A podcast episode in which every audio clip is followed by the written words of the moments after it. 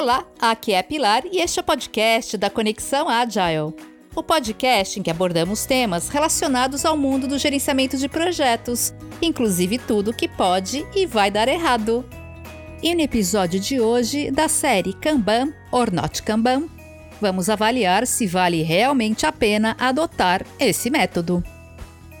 Para adotar um novo método, framework ou ferramenta, precisamos saber quais os benefícios irão trazer para o nosso trabalho, não é mesmo?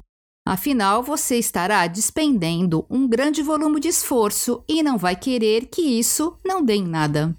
E um dos bons motivos da adoção do método Kanban é que ele nos permite projetar e melhorar sistemas estáveis e previsíveis para entregar aos nossos clientes produtos de alta qualidade dentro do prazo. Previsibilidade. Acredite, se seu processo é imprevisível, ou seja, você é incapaz de dar uma data de entrega, ou pior, não sabe o que vai entregar nos próximos dias, infelizmente, boa parte do problema pode ser de sua responsabilidade, mas não fique frustrado. É muito comum acreditarmos que o motivo pelo qual nossos processos são imprevisíveis é devido a circunstâncias totalmente fora do nosso controle. Mas nem sempre isso é verdade. Furacões e terremotos realmente são imprevisíveis, mas atrasos na entrega de uma funcionalidade, embora possam causar estragos bem similares a esses desastres naturais, não acontecem sem aviso prévio. Por exemplo, você está iniciando um novo trabalho, mas ao mesmo tempo você está trabalhando em mais outros sete itens e, por conta da pressão de prazos estourados, ignora dependências e impedimentos, ou acelera entregas e não se preocupa em testar corretamente o que está liberando. Assim, é preciso assumir o controle do seu processo, o que geralmente significa colocar em prática o método Kanban em suas métricas de acompanhamento da eficiência do fluxo. Quando estará pronto? Infelizmente, a depender da empresa, isso é mais um exercício de adivinhação do que uma resposta concreta. Mas seu cliente sempre vai querer saber quando o que pediu vai ser entregue. Aliás, se você pede a instalação de TV a cabo na sua casa, não quer receber uma resposta do tipo: um dia desses a gente passa lá e instala, é só aguardar, confia. Podemos definir se o processo é previsível ou não de acordo com a resposta a essa pergunta. Se você tem uma data prevista e costuma entregar dentro de um intervalo de erro razoável, você tem um processo previsível. Se sempre erra ou ainda nem faz ideia de uma data, aí nem bola de cristal pode ajudar.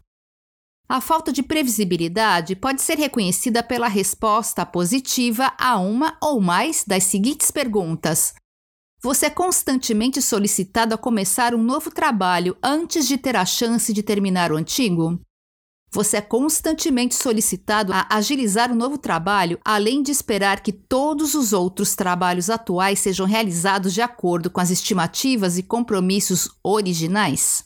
Quantos recursos você inicia, mas não conclui porque eles são cancelados enquanto você trabalha neles?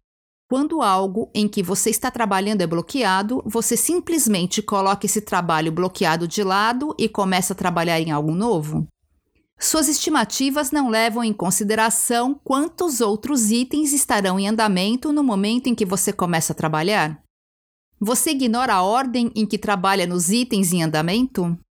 Você adiciona constantemente novos requisitos ou critérios de aceitação aos itens em andamento porque é mais fácil modificar um recurso existente do que criar uma nova solicitação? Quando um item demora muito para ser concluído, você já disse ou ouviu alguém dizer: está demorando porque é maior do que pensávamos que era, ou pior ainda, vai estar pronto quando terminar. Se você respondeu sim a uma ou mais dessas perguntas, você definitivamente tem um problema no seu fluxo.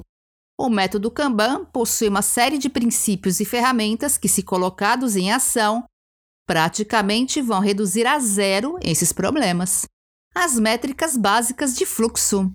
Se o seu processo for imprevisível, a primeira coisa a investigar é como está definido o fluxo de trabalho. Um sinal típico de fluxo abaixo do ideal é um grande acúmulo de trabalho em algum lugar do processo. Esse acúmulo de trabalho é mais comumente chamado de filas ou gargalos. Filas grandes geralmente significam fluxo mal dimensionado, atrasos, imprevisibilidade, baixa moral do time e baixa qualidade do que é entregue. A consequência direta de grandes filas é que o trabalho leva mais tempo para ser concluído. É por isso que é importante acompanhar as métricas do Kanban, pois além de mostrar os problemas existentes no fluxo, essas métricas ainda vão te ajudar a responder à pergunta: quando isso estará pronto? Assim, para gerenciar o fluxo, vamos precisar monitorar de perto as seguintes métricas: trabalho em andamento, é o número de itens nos quais estamos trabalhando a qualquer momento. Tempo de entrega ou lead time é quanto tempo cada um dos itens leva para passar pelo nosso processo. Taxa de transferência ou throughput são quantos itens são concluídos por unidade de tempo. É claro que não existem respostas mágicas, tampouco soluções milagrosas.